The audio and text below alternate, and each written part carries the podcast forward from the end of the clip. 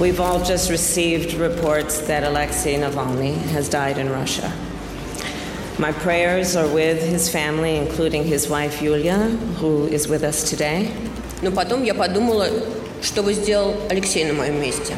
Ich sage aber auch, ohne Sicherheit ist alles andere nichts. Die Ukraine steht nicht nur zwei Jahre später weiter für Freiheit, für Demokratie, sondern ist mehr denn je auf dem Weg in die Europäische Union. Hauptstadt das Briefing mit Karina Mössbauer und Jörg Thaddeus. Live von der Pioneer One. Heute ist Freitag, der 23. Februar 2024. Hier ist Hauptstadt das Briefing mit Karina Mössbauer und Jörg Thaddeus. Zum Glück ist Karina heil zurückgekehrt aus, ja, das ist ja das wilde Kurdistan Deutschlands mehr oder weniger, nämlich aus München, also in der Nähe der Berge. Da war die Münchner Sicherheitskonferenz. Karina, was würdest du sagen? Was hast du für dich da für ein Resümee gezogen? Was ist dein Resultat? Ich habe dich auch sehnsüchtig vermisst, lieber Jörg. mein Resultat ist, es ist eine gewisse Wandlung des Kanzlers zu beobachten. Dieser eine Satz, der wirklich hängen blieb, war ja der, ohne Sicherheit ist alles nichts. Da ist ein gewisser Nachdruck jetzt da in der Tonalität, den man davor von ihm nicht kannte, so eine neue Ernsthaftigkeit. Allerdings würde ich sagen, dass das mehr getrieben ist durch eine extrinsische Motivation als eine intrinsische. Was meine ich damit? Olaf Scholz befürchtet, dass er bald alleine ist im Club der Ukraine-Unterstützer im Falle eines Ausfalls der USA. Deutschland ist ja bekanntermaßen auf Platz zwei als Unterstützer mit knapp 21 Milliarden. Das ist mehr als Großbritannien, Frankreich, Italien und Spanien an die Ukraine gegeben haben. Und von daher glaube ich, dass das eben durch diese Befürchtung kommt, dass man plötzlich der einzige Unterstützer sein könnte und nicht so sehr, weil es da einen wirklichen Sinneswandel gibt. Und das zeigt ja auch die alte, neue Taurus-Debatte man hätte Olaf Scholz das Lied singen können, an das du dich womöglich, weil du eben so knacke jung bist, nicht mehr erinnern kannst. Du bist nicht allein von äh, Rex Gildo. Ich fang's lieber nicht an, weil sonst äh, magst du das Lied erst recht nicht. Aber äh, Olaf Scholz ist überhaupt nicht allein. Mir haben zwei Frauen ja auf eine gewisse Weise Hoffnung nicht nur alleine gemacht, sondern mir ist aufgefallen, das fällt einem häufiger auf, wenn Leute aus dem Ausland sprechen, wenn politische Rhetorik aus dem Ausland kommt, wie kümmerlich das in Deutschland tatsächlich ist und wie kümmerlich gesprochen wird.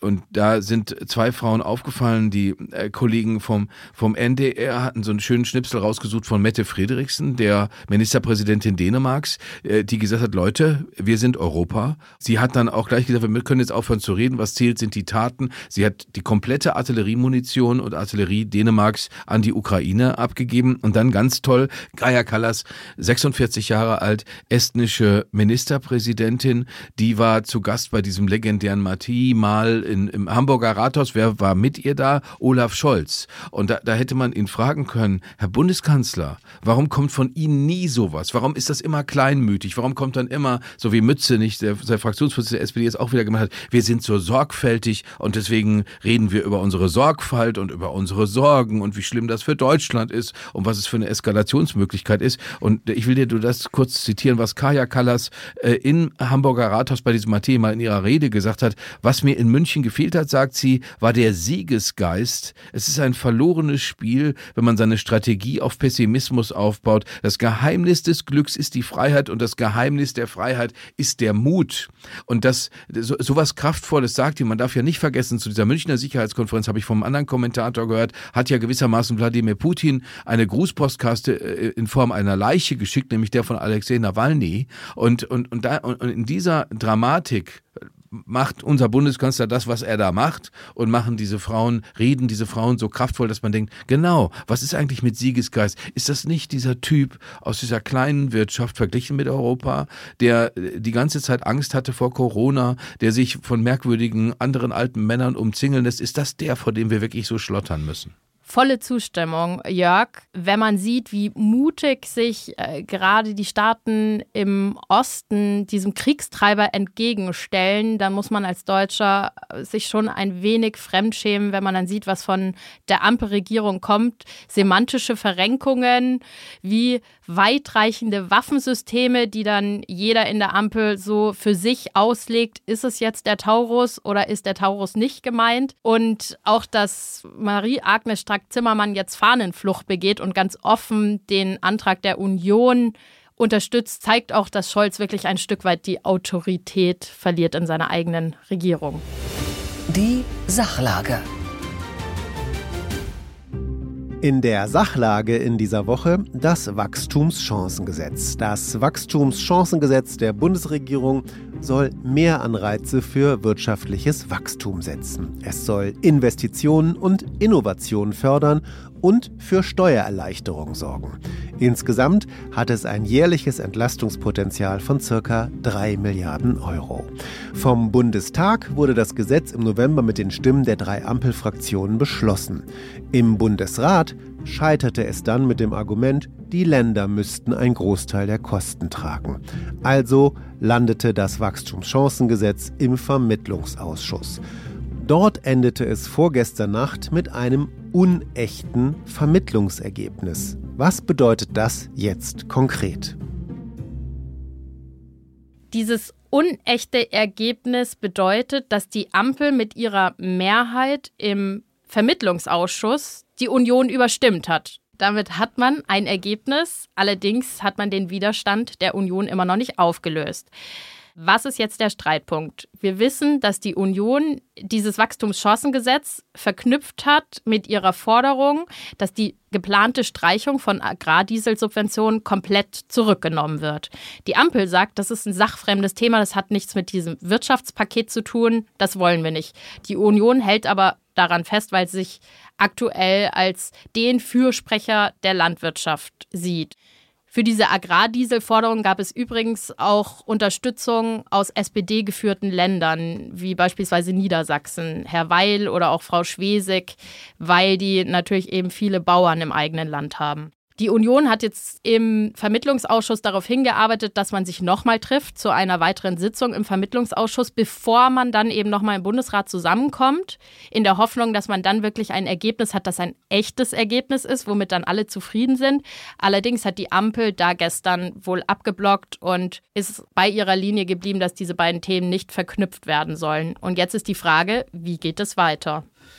Das ist ein Thema, wo ich Politik verdrossen werden könnte. Also Politikverdrossenheit lehne ich normalerweise total ab, weil Politik ist ja aufregend, gestaltet unser Leben mit. Aber hier in dem Fall sieht man mal diese ganzen leeren Worte, dieses ganze Floskelgewitter, was von der Ampel kommt. Wir erinnern uns, das, was hat denn da, ach genau, äh, Robert Habeck hat, als er den Jahreswirtschaftsbericht vorgestern vorgestellt hat, von einem Reformbooster gesprochen. Dann kam Christian Lindner, der sich dann auch äh, natürlich da äh, nicht abhängen lassen will, kommt da mit seinem Dynamisierungspaket und da sieht man, man, wie die Wahrheit ist oder wie es in Realität abläuft. Ich verstehe nicht, warum die CDU die ganze Zeit so, tut. Staatspolitische Verantwortung, wir, wir sind total wichtig, wir helfen der Wirtschaft auf die Beine. Warum die das jetzt hier verknüpfen mit dieser Agrardiesel-Sache, wenn man das runterrechnet, ist das alles gar nicht mehr so elend, wie die Landwirte das natürlich dargestellt haben, weil man immer bedenken muss, es gibt Landwirtschaftsbetriebe, da wird richtig Geld verdient. Da beziehe ich mich auf den Situationsbericht des Deutschen Bauernverbands, der ausgerechnet hat für das Vorjahr in den Haupterwerbsbetrieben Betrieben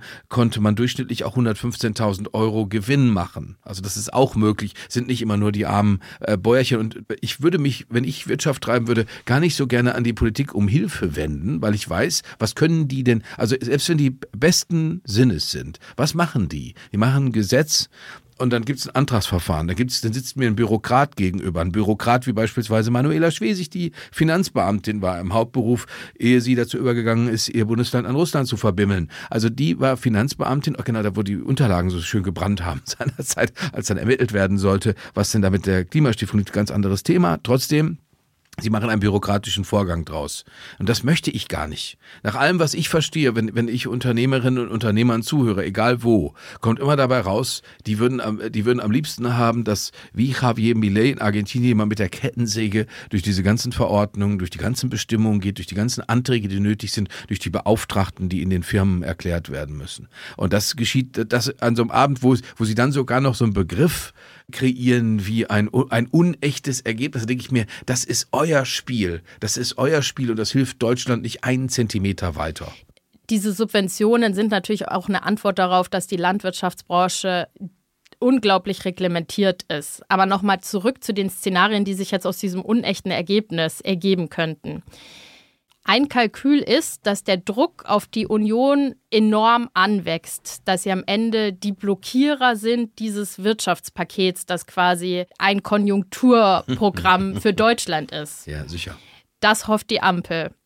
Eine andere Möglichkeit ist aber, dass die Ampel auch bis zum 22. März, wo der Bundesrat dann zusammenkommt, auch irgendwelche Entlastungen für die Landwirtschaft auf den Weg gebracht hat, sodass die Union gesichtswahrend sagen kann, okay, die sind uns hier ein Stück weit entgegengekommen, dann können wir jetzt dem Wachstumschancenpaket auch zustimmen.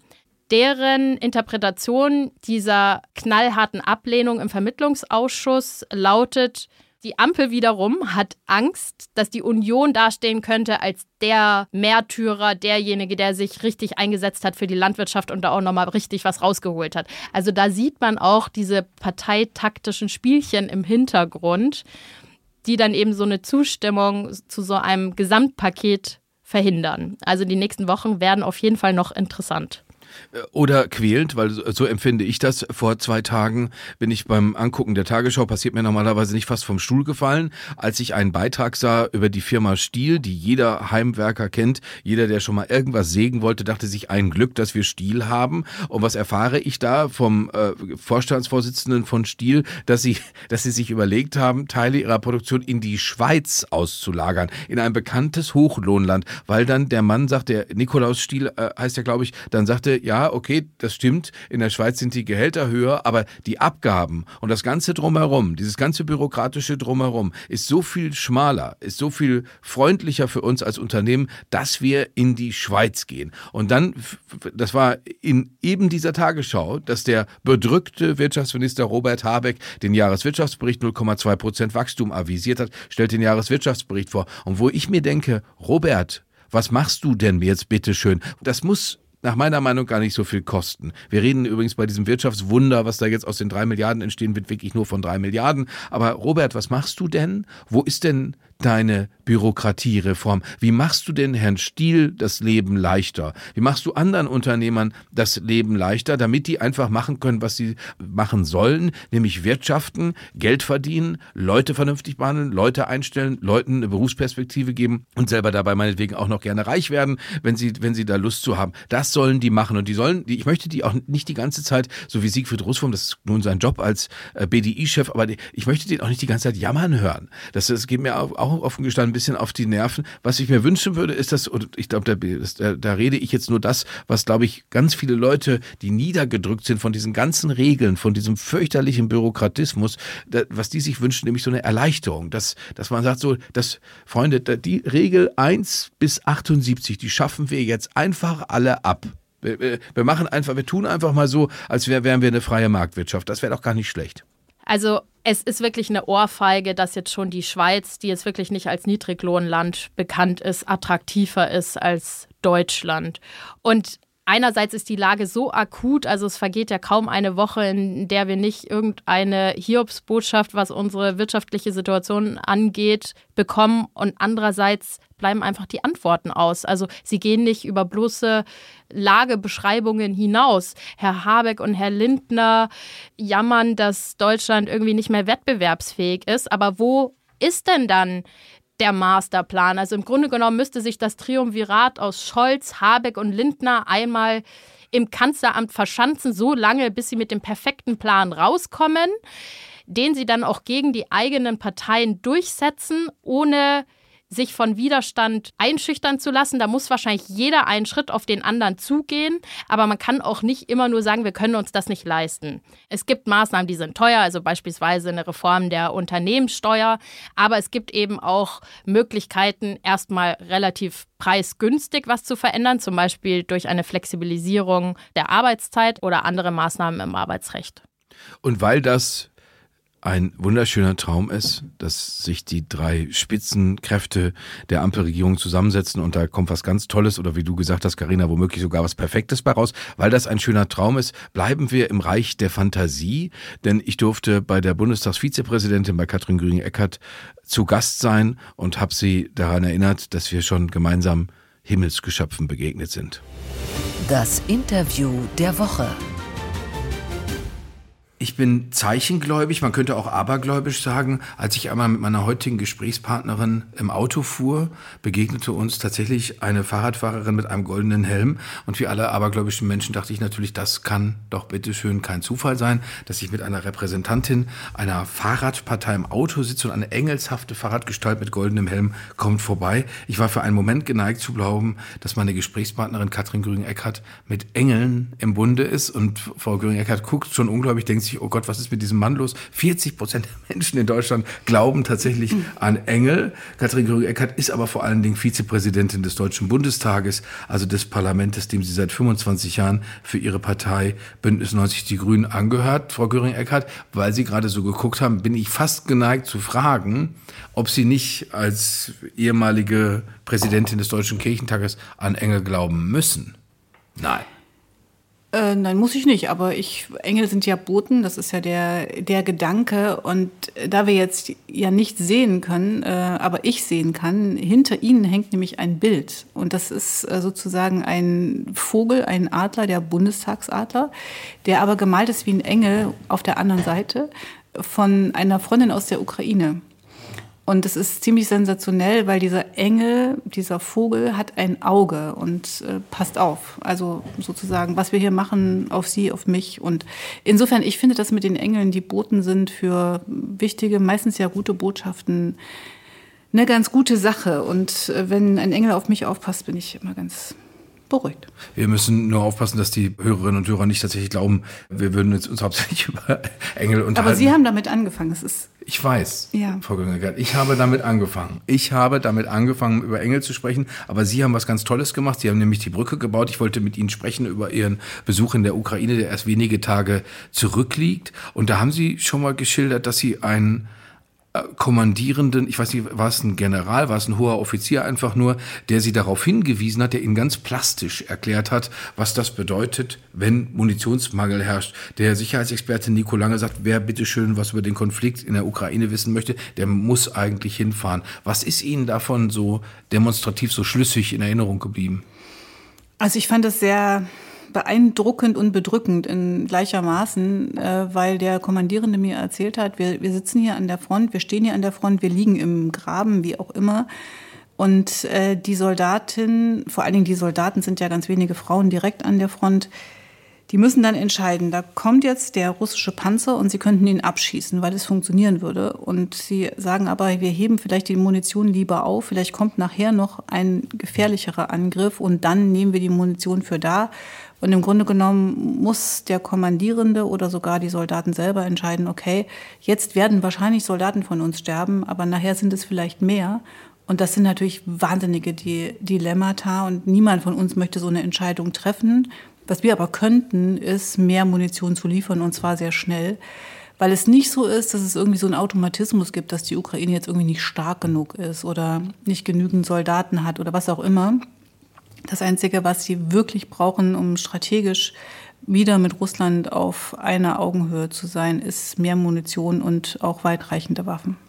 Jetzt ist das so, dass äh, Leute oft sagen, ja, mein Gott, das ist, äh, inwiefern ist denn das ein bundespolitisches Thema? Das ist schon sehr, sehr lange eigentlich ein, ein deutsches Thema. Und das ist ein Thema, mit dem Sie tatsächlich auch, naja, ich will nicht sagen Ärger hatten, aber es gab damals eine, eine stressige Situation. Und zwar gab es im Jahr 2014 das ist die Annexion der Krim gewesen. Da gab es tatsächlich schon Angriffe von den grünen Männchen, wie das damals hieß, wo wir heute wissen, russische Soldaten und die Söldnergruppe Wagner. Da gab es einen Aufruf in der Wochenzeitung Die Zeit, äh, der hieß nicht in unserem Namen. Da zitiere ich mal draus, die deutsche Regierung geht keinen Sonderweg, wenn sie in dieser verfahrenen Situation auch weiterhin zur Besonnenheit und zum Dialog mit Russland aufruft. Das Sicherheitsbedürfnis der Russen ist so legitim und ausgeprägt wie das der Deutschen, der Polen, der Balten und der Ukraine. Ukrainer. Das haben sehr viele Promis unterschrieben, beispielsweise der Schriftsteller Christoph Hein, beispielsweise der Schauspieler Mario Adorf. Das hat unterschrieben der Politiker, ehemalige Kanzleramtsminister Horst Telschik, CDU,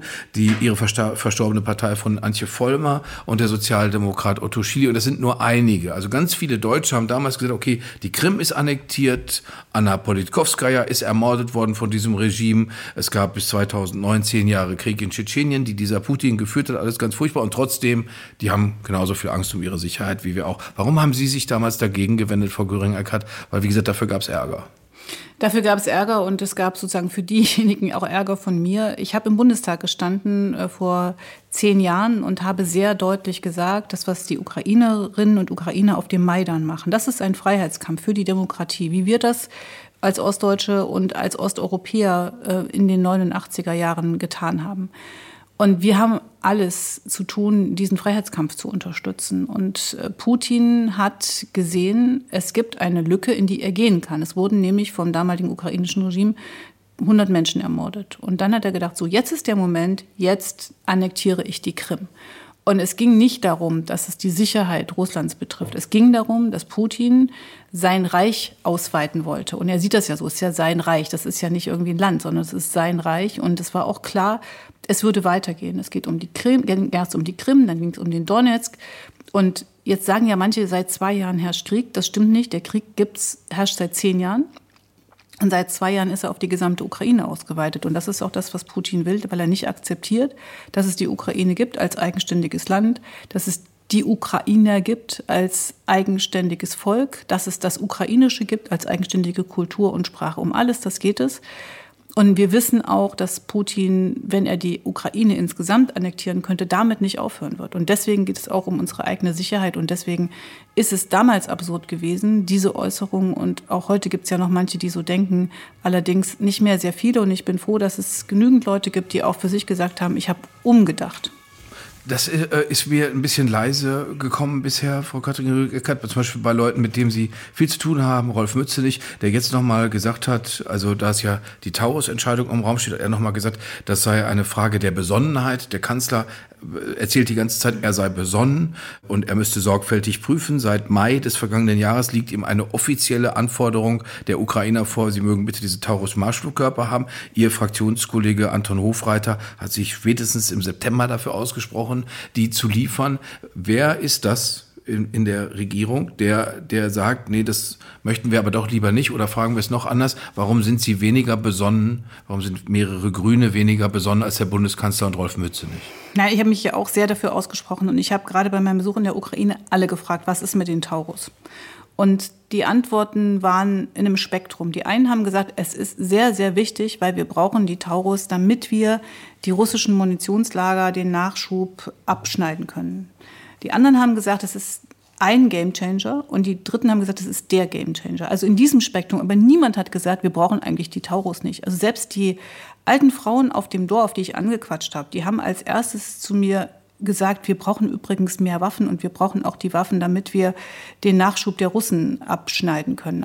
Insofern, es wird gebraucht, das ist notwendig und mich ärgert es sehr, wenn man so tut, als ob unsere Besonnenheit äh, da irgendwie neutral wäre. Es ist nicht neutral, weil wir haben jetzt gerade erlebt, dass es den Russen, dass es Putin gelungen ist, eine Stadt einzunehmen, die sehr, sehr wichtig war, auch strategisch. Wir sehen, wie viele Menschen jeden Tag sterben in der Ukraine. Und deswegen ist es nicht egal, wann wir liefern. Aber wir haben jetzt einen Antrag im Bundestag, der ist äh, sehr eindeutig und der zeigt auch, dass auch weitreichende Waffen geliefert werden sollen den werden die Ampel, äh, wird die Ampelkoalition zur Abstimmung stellen. Wobei, äh, gerade bei diesem Antrag äh, haben natürlich schon Journalistenkollegen berichtet, wer da wen schieben musste, also vor allen Dingen die beiden Koalitionsparteien FDP und die Grünen, nämlich den Partner, die Sozialdemokraten. Jetzt müssen Sie sich vorstellen, oder Sie werden es wahrscheinlich mitbekommen haben, die estnische Ministerpräsidentin Kaja Kallas, die war da, wo der Bundeskanzler herkommt, nämlich im Hamburger Rathaus, hat am Matei mal äh, teilgenommen, hat eine Rede gehalten und hat dann gesagt,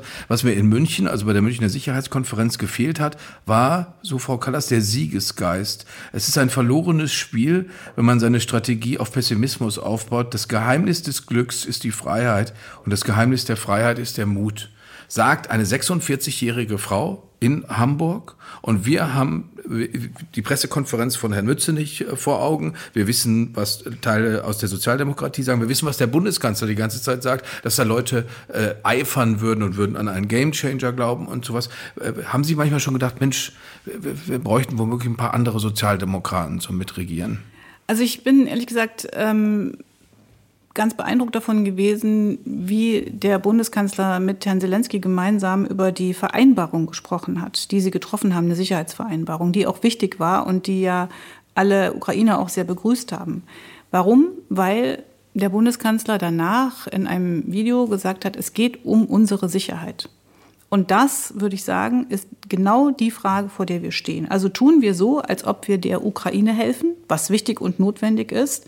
Es ist ein unheimlich tapferes Volk und wir sollten alles tun, äh, damit die Ukraine eigenständig bleiben kann. Aber es geht eben auch um unsere eigene Sicherheit. Das ist Europa, das sind ungefähr 1000 Kilometer äh, zwischen uns und der Ukraine. Das ist wirklich nicht weit.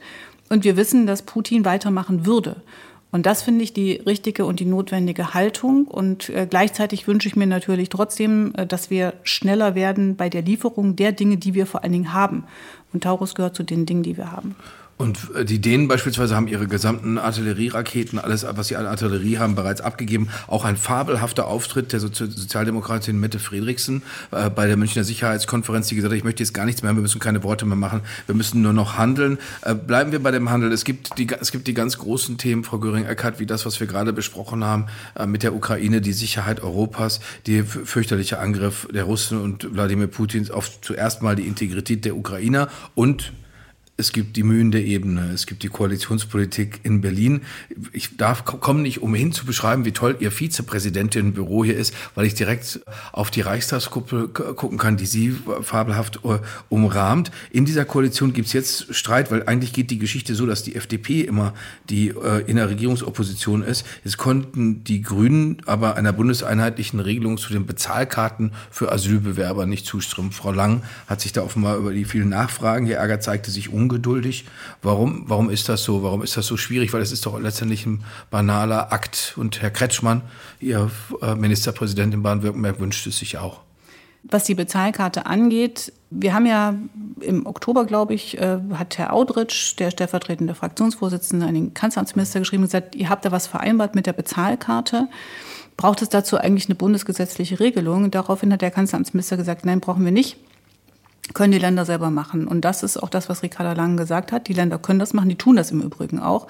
Beispielsweise äh, macht es gerade Hamburg. In Hannover gibt es die Bezahlkarte schon längst vor dem, äh, was verabredet worden ist. Und die Länder können auch eins tun, sie können sich auch einigen. Und 14 Länder haben sich übrigens auch geeinigt auf eine gemeinsame Ausschreibung für die Bezahlkarte. Und ich finde das auch den richtigen Weg.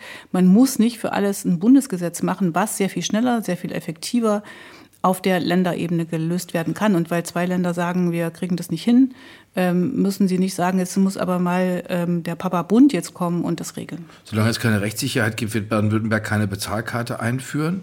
Wird, so zitiert der Tagesspiegel Regierungskreise in Stuttgart, also eine grün-schwarze, nicht eine schwarz-grüne, sondern eine äh, grün-schwarze Regierung regiert da ja tatsächlich. Bei uns als Beobachtern kommt der Eindruck auf, die Grünen fürchten sich viel zu sehr vor ihren Schneeflocken, fürchten sich viel zu sehr vor den Parteikindern in der grünen Jugend, die die ganze Zeit sagen, das sei sowieso alles eine einzige Schikane, wir dürften den Flüchtlingen nicht auf den, auf den, auf den Schuhen stehen. Und deswegen sagen sie nicht, ja klar, stimmen wir so einer bundeseinheitlichen Regelung zu. Nee, wir haben ja der Verabredung äh, zugestimmt und deswegen haben wir auch gesagt, die Länder sollen das machen können. Das ist nicht die Frage. Das muss trotzdem vernünftig passieren. Also das ist ja nicht viel Geld, was diejenigen zur Verfügung haben. Und man muss schon dafür sorgen, dass diese Bezahlkarten so funktionieren, dass man was weiß ich auch bei eBay einkaufen kann oder sich was Gebrauchtes kaufen kann. Und das ist, glaube ich, der entscheidende Punkt, wenn man sagt, man will das umsetzen. Aber auch das können die Länder machen, das sollten sie auch tun. Auch dafür ist eine bundeseinheitliche Lösung durch den Bundestag nicht nötig. Das können die Länder tun. Frau Eckert, ich werde jetzt hier noch eine ganze Weile sitzen bleiben, weil ich beobachten möchte, wie Engel auf der Kuppel da hinter Ihnen landen. Und danke Ihnen aber jetzt schon mal ganz herzlich für Ihre Zeit, die Sie für uns hatten. Dankeschön, Katrin Grünger-Eckert. Ich bedanke mich auch und hoffe, dass die Engel Sie behüten. Kann man nie genug Gespräch, davon haben. Ich habe dir so ja, Gespräch, einen merkwürdigen Spin gegeben. Das ist meine ja. eigene Schuld, ich Idiot.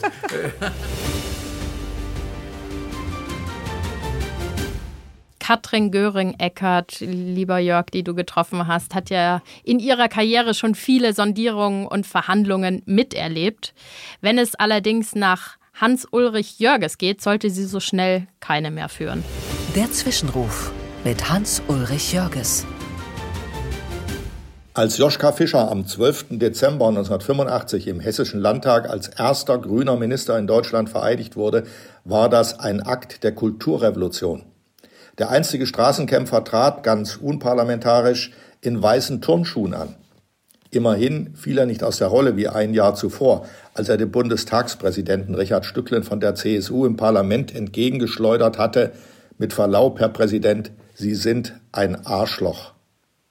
Fast 40 Jahre nach der Turnschuhszene sitzen die Grünen in zehn Landesregierungen und der Berliner Ampelkoalition. Doch statt Konventionen zu brechen, haben die einstigen Alternativen das Land mit einem eng geknüpften Netz von Denk- und Sprechverboten überzogen. Es wird gewogt und gegendert. Es werden Tabus verhängt, wo früher Tabus gebrochen wurden. Gästinnen und Gäste, Mitgliederinnen und Mitglieder oder Politikschaffende statt Politiker sind absurde Kreationen aus dem grünen Sprachlabor. Geschlechtsumwandlung scheint einfacher als ein neuer Pass vom Bürgeramt. Wie viele Geschlechter gibt es aktuell überhaupt? Wer weiß das schon? Die grüne Ideologie ist bis in die feinsten Kapillare der Gesellschaft vorgedrungen und jeder Protest gegen die einstige Protestpartei, die selbst nicht zimperlich war an der Frankfurter Startbahn West oder am AKW Brockdorf, wird gleich zum Angriff auf die Demokratie umgedeutet. Es gibt nur noch ein Thema, das Thema der Grünen, das die öffentliche Diskussion beherrscht. Klimaschutz. Doch die Abschaltung der letzten Atommeiler erzwingt den Bau neuer Gaskraftwerke, was die Energiepreise treibt, Schadstoffe freisetzt und Jobs kostet. Andere Themen werden dagegen auf skandalöse Weise verdrängt. Das Bildungssystem ist in einem erbärmlichen Zustand. Die Wirtschaft hängt durch. Ein Grüner trägt dafür Verantwortung. Die Digitalisierung kommt nicht voran und die desolate Post folgt der noch desolateren Bahn. Grüne Bürokratie lagert sich auf der schwarzen und roten ab und das Steuersystem ist so wirr wie überzogen. Das rigorose Aus für den Verbrennermotor 2035 schließlich schleift die deutsche Autoindustrie, die beste der Welt. Besonders verheerende Wirkung aber hatte das Heizungsgesetz von Robert Habeck. Es hat die AfD genährt, neben all dem anderen, was die Grünen angerichtet haben. Die Gesellschaft ist entstellt und tief gestalten. Sie ist zu grün geworden, braun wuchert. Deshalb darf es keine weiteren Koalitionen mit den Grünen geben, im Bund wie in den Ländern. Die Partei braucht Zeit, sich zu besinnen und ihre Fehler zu korrigieren. Als Oppositionspartei kann sie sich nützlich machen. Einstweilen. Das kürzeste Interview der Berliner Republik. Im kürzesten Interview der Berliner Republik geht es darum, Kolleginnen und Kollegen assoziativ herauszufordern. Ich präsentiere ein Stichwort und heute antwortet mir Marc Felix Serrau, der Chefredakteur der Neuen Zürcher Zeitung in Deutschland. Lieber Marc, zwei Jahre Ukraine-Krieg. Ja, zwei Jahre Krieg in der Ukraine. Die Lage ist sehr ernst. Das Land kämpft ums Überleben. Und Russland hat von allem mehr. Mehr Soldaten, mehr Munition, mehr Waffen und vor allem mehr Zeit. Unser zweites Stichwort Werteunion. In der Werteunion springen eine ganze Reihe seltsamer, obskurer Figuren herum. Nichtsdestotrotz ist politischer Wettbewerb erstmal eine gute Sache und wir Journalisten sollten uns hüten, die Rolle von Verteidigern bestimmter Parteien einzunehmen, bloß weil die schon ein bisschen länger dabei sind. Jahreswirtschaftsbericht sehr unerfreuliche Lektüre. Deutschland befindet sich als einzige entwickelte Volkswirtschaft derzeit im Rückwärtsgang. Tuchel? Von Fußball habe ich gar keine Ahnung. Bei uns zu Hause hat meine Frau die Fußballschuhe an und die freut sich als glühender Eintracht-Fan über alles, was den Bayern wehtut. In dem Sinne hätte Herr Tuchel ruhig noch ein bisschen länger machen können. Und Cannabis? Als Liberaler finde ich diese Liberalisierung natürlich richtig. Vielen Dank dir, lieber Marc. Sehr gerne. Das Ereignis der Woche. So, das Stichwort haben wir, das Stichwort Cannabis, Karina. Äh, wichtiger Tag heute im Bundestag, weil über ein Gesetz zur Cannabis-Legalisierung abgestimmt wird. Es wird abgestimmt, obwohl es wirklich noch extremen Widerstand auch in den eigenen Reihen gab, dem ich mich nur anschließen kann. Also ich stimme den Innenpolitikern der SPD vollkommen zu. Dieses Gesetz ist nicht durchdacht, es ist gutgläubig, es verschließt die Augen vor den Folgen, nicht nur den gesundheitlichen, sondern auch den rechtsstaatlichen. Es ist, wie ich finde, auch ein Ausdruck von Sturheit. Man hat das Gefühl, dass die Ampel zumindest einen Wahlkampfschlager realisieren will und für ein bisschen Applaus wirklich schwerwiegende Folgen riskiert. Also Karina, ich muss ehrlicherweise sagen, dass mich dieses Thema überhaupt nicht äh, aufregt. Es bringt auch äh, mich nicht dazu, dieser Ampel tatsächlich zu applaudieren. Aber als äh, grundliberaler Mensch bin ich der Meinung, dass jeder sich den Schaden zufügen soll, den er sich zufügen möchte. Ich habe das Gefühl, Leute, also wenn ich mit der S und der U-Bahn fahre, habe ich das Gefühl, es wird sowieso aller Orten schon gehörig rumgekifft. Jetzt habe ich aber mitbekommen, du hast die Innenpolitiker der SPD angesprochen, Sebastian Fiedler, ehemaliger Präsident des Bundesdeutscher Kriminalbeamter, also Polizeibeamter eigentlich eigentlich vom Hauptberuf her, das ist ein sehr vernünftiger Mann und der hat sich da auch angeschlossen, dieser Kritik. Was, was ist denn da im Einzelnen die, die Kritik, die man sich dann doch nochmal anhören sollte, auch wenn man eigentlich dafür ist, dass jeder, also für Recht auf Rausch, macht, was ihr wollt? Mit diesem Gesetz wird die eher eine Regel gebrochen. Führe niemals Regeln ein, die du nicht kontrollieren kannst als Staat. Ab dem 1. April soll der Erwerb, der Besitz und der Konsum legalisiert werden. Allerdings gibt es zu diesem Zeitpunkt noch keine Möglichkeit, Cannabis legal in lizenzierten Geschäften zu erwerben, wie es ursprünglich geplant war. Denn als man das im Koalitionsvertrag vereinbart hatte, hatte man dummerweise nicht in Brüssel nachgefragt. Und jetzt, ups, stellt sich heraus, dass diese lizenzierten Geschäfte nicht mit geltendem Europa- und Völkerrecht vereinbar sind. Allerdings darf ab dem 1. April eben legal schon gekifft werden. Die Frage ist nur, woher soll der Stoff kommen? Und das reiht sich einfach ein in eine Serie von Ampelgesetzen, die gut gemeint sind, aber das Gegenteil bewirken. Und selbst wenn man so eine liberale Weltsicht hat wie du, was ich in diesem Fall explizit nicht teile, denn ich finde, wir müssen Kinder und Jugendliche schützen. Vor allem diese Kinder. Woher kommen diese Kinder immer? Ich weiß, dass Kinder in Deutschland teilweise hundsmiserabel behandelt werden, aber ich weiß auch, dass ich Kinder, 14-jährige Kinder, auf S-Bahnhöfen sehe, die sehr teure Sachen tragen, die höchstwahrscheinlich ihre Eltern bezahlt haben. Und da frage ich mich, warum haben diese Eltern nicht mal dem Torben gesagt, Torben, wenn du weiter an diesem riesen Dübel saugst und das jeden Tag machst, wirst du doof und du bist eh schon nicht der Klügste. Also äh, das ist doch eigentlich der interessante Punkt daran. Und dann sitzen diese besorgten Menschen, äh, äh, die im Prenzlauer Berg wohnen und mit ihrem tollen Fahrrad ins Ministerium fahren, die sitzen dann da und sagen, wir müssen auch aufpassen, dass die Kinder nicht in die Nähe der Hanfplantagen kommen. Wahnsinn. Aber Jörg, der Wahnsinn geht weiter. Halte dich fest. Jetzt gibt es Unklarheit darüber, ob diese Erntemenge, die festgeschrieben ist, von 50 Gramm auch realistisch ist. Denn es gibt Experten, die schätzen, dass auch bis zu ein Kilo möglich wären bei drei Pflanzen. Das ist das 20-fache davon und würde ungefähr für 3000 Joints reichen. Ist die Frage, was macht man mit der ganzen Menge, wenn man ja nur 20 Gramm lagern kann.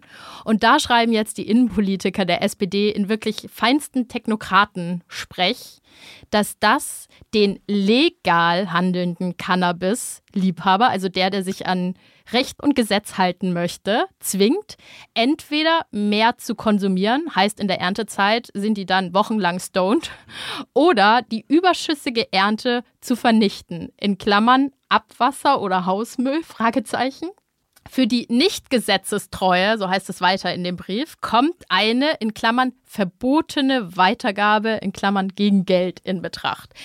Also was jetzt lustig klingt, ist ja sehr ernst. Das heißt, man sieht jetzt im Grunde genommen schon, dass dieses Gesetz in dieser Form einfach nicht umsetzbar ist und man will da wirklich mit dem Kopf durch die Wand. Ich äh, möchte eine, eine Sache dazu nur sagen. Es gibt die Leute, die finden das cool, wenn sie sagen, äh, mein Gott, wir, wir, müssen alle mehr kiffen, weil dann geht es uns besser und dann ist die Welt relaxed. Das ist nach meiner Meinung Unsinn. Aber ich habe drei Jahre meines Lebens im Rettungswagen zugebracht, als Fahrer eines Rettungswagens, also als Sanitäter. Und ein Drittel der Fälle, mindestens ein Drittel, ich habe es nicht genau ausgezählt, aber es mindestens ein Drittel der Fälle haben sich, hatten nur damit zu tun, Betrunkene die, oder die Folgen von Trunkenheit zu behandeln. Äh, Besoffene, die auf den Hinterkopf gefallen sind, Besoffene, die sich angefangen haben zu hauen, Besoffene, die be bewusstlos im Gebüsch lagen, Besoffene, die Unfälle gebaut haben, Besoffene, die betrunken und damit unsachgemäß Maschinen bedient haben und so weiter und so weiter. Das lässt sich in allen unappetitlichen Details fortführen. Das heißt, wenn wir darüber reden wollen, was ich nicht möchte, aber wenn wir darüber reden wollen, dass dass das eine berauschte Gesellschaft ist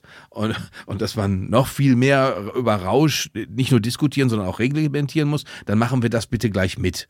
Junggesellenabschiede, du gehst in Berlin, in Hamburg, in hübschen kleinen Städten durch die Gegend, siehst um 11.30 Uhr betrunkene Männer in Schneewittchenkostümen. Das äh, ist ja unsere Realität und das heißt, womit wir dann einfach leben müssen, ist, dass wir offenbar in einem Land wohnen, in dem äh, die Leute es nüchtern nicht so gut aushalten. Und deswegen äh, grapschen sie nach jeder Droge, äh, die es irgendwie gibt. Und wenn da meinetwegen Cannabis dazugehört, dann sollen sie bitte schön das auch machen.